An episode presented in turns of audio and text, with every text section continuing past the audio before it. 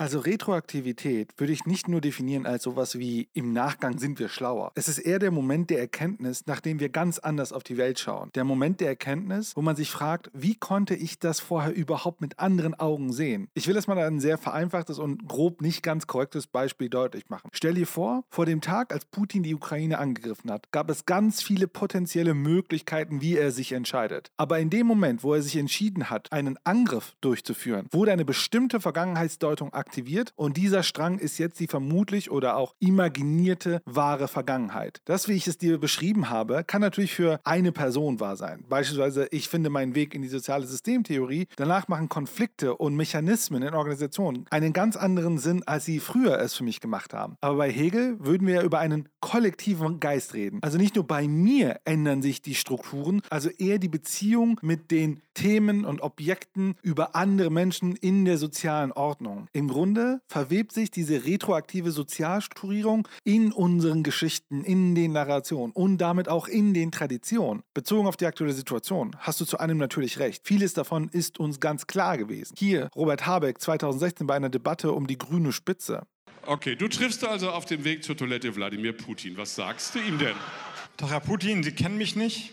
Ich bin gerade Spitzenkandidat meiner Partei geworden und geben Sie uns noch zwei, drei Monate, dann regieren wir diese Republik und dann wird sich Folgendes ändern. Wir werden erstens Nord Stream nicht bauen und die Handelsbeziehungen des Gastransfers zu Russland sukzessive abbauen, weil wir ein Energiewendeland sind.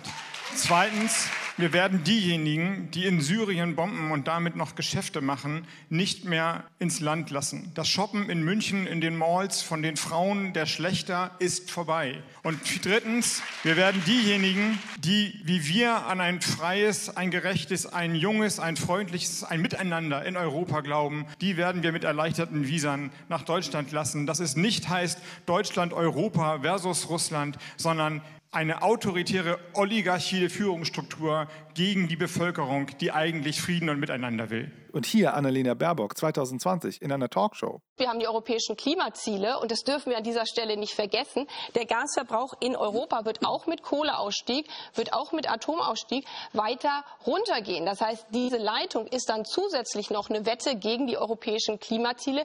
Deswegen ist sie auch energiepolitisch komplett falsch. Und wir haben jetzt, letzter Satz, wir haben jetzt schon eine Abhängigkeit zu 40 Prozent von Russland. Wenn wir jetzt zusätzlich Kapazitäten schaffen und andere Kapazitäten nicht nutzen, wird sich diese Abhängigkeit verstärken. Und ich glaube, das ist geostrategisch wirklich der falsche Weg.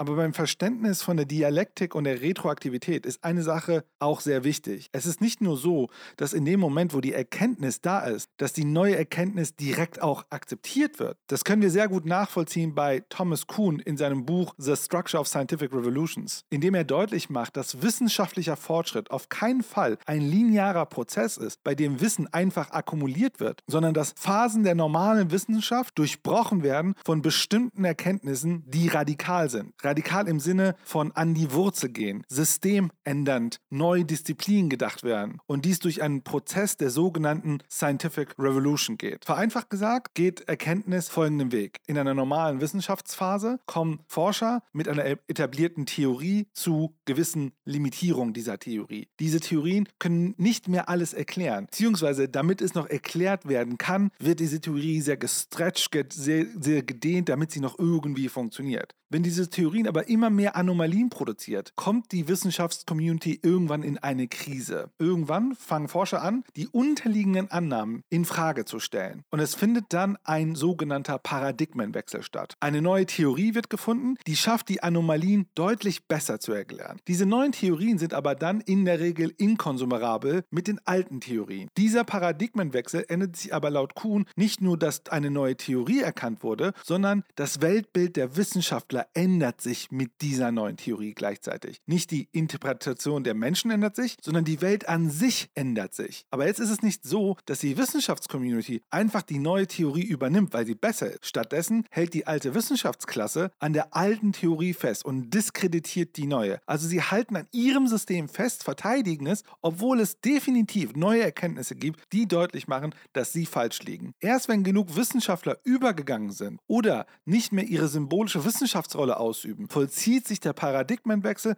und ein neues Paradigma etabliert sich. Das, was ich damit deutlich machen will, ist, dass es anscheinend etwas gibt, eine Art Sozialstruktur zwischen uns Menschen, die unsere Realität so strukturiert, dass wir Sachen machen, obwohl wir wissen, dass es nicht richtig ist. Nehmen beispielsweise Autofahren, Kurzstreckenflüge, Fleisch essen oder aktuell Maske in einem Supermarkt tragen oder nicht. Zizek sagt, dass wir oft entgegen unseres Bewusstseins und guter Gründe handeln. Also Ideologie findet auf der Handlungsebene statt, nicht auf der Bewusstseinsebene. Deswegen fällt es mir auch so schwer, dieses Thema ethisch oder moralisch zu diskutieren. Das ist für mich eine Bewusstseinsebene aber auf dieser Ebene operiert Ideologie nicht. Ideologie ist die Sozialstruktur zwischen den Beziehungen und Handlungen zwischen den Menschen. Stell dir vor, ich gehe in einen Supermarkt. In dem ersten Fall gehe ich rein und alle tragen eine Maske. Also trage ich lieber auch eine Maske. Im Fall 2 trägt keiner in dem Supermarkt eine Maske. Also lasse ich das Ding auch lieber weg. Oder Kurzstreckenflüge. Ich weiß vielleicht, dass es schlecht ist, aber die Fluggesellschaft bietet das ja an. Und wenn ich am Flughafen bin, sind auch viele andere da, die Kurzstreckenflüge machen. Vielleicht fliegen meine Kollegen auch damit mit dem Flieger. Und es ist ja auch gesetzlich nicht wirklich verboten. Also kann es auch nicht wirklich so schlimm sein. Deswegen sollten wir bei Ideologie uns mehr auf die Tradition, Narrative, Praktiken fokussieren, die für bestimmte Sachen verantwortlich sind. Denn vergiss nicht, Ideologie ist ein Coping-Mechanismus, also eine Art Bewältigungsmechanismus. Wir können nicht die ganze Zeit rumlaufen und, und nach den Ideologien suchen und sie zerlegen. Wir brauchen Ideologien, um in der Gesellschaft überhaupt existieren können als Subjekte. Der österreichische Philosoph Robert Faller hat ein ganz spannendes Konzept und zwar das der Interpassivität. Ich will jetzt nicht noch ein Theorieteil aufmachen, aber Interpassivität kann man auch bezeichnen als delegiertes Empfinden oder delegiertes Genießen. Ein Beispiel kennt wohl jeder von uns und zwar sowas wie Canned Laughter oder